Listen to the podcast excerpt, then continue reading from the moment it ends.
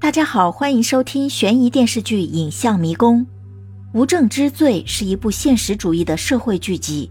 一场毫无证据的雪人杀人案，引出了错综复杂的人际关系网络，也引出了一个时代普通人的境遇。凶手早早出现，动机早早分明，无需猜测，无需猎奇，都是惊心动魄的人性演绎和抉择挣扎。颜良是个痞子版的福尔摩斯。行为做事都不走寻常路，会突然勒住同事拖行来还原案情，会莫名其妙的让人把雪人搬回去。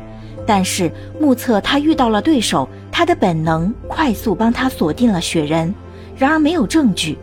对于洛文，我表示深深的同情和不忍，甚至也很理解他。但无论如何都不能原谅他的所作所为，毕竟他的做法太极端了。因为任何犯罪都不是情非得已，更不是理所当然。相比之下，在颜良说出那句“是我们警方欠他一个交代”的时候，在颜良无论如何也要让洛文清醒最后一次的时候，在颜良递出辞职信的时候，在颜良的怀里始终揣着那张洛文女儿洛英一家三口幸福画像的时候。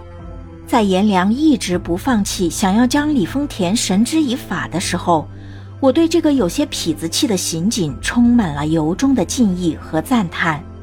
这部剧是社会派推理剧，社会现状才是它的重头戏。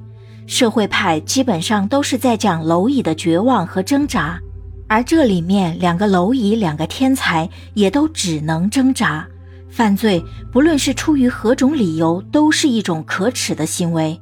所以，无证之罪也是无证之罪。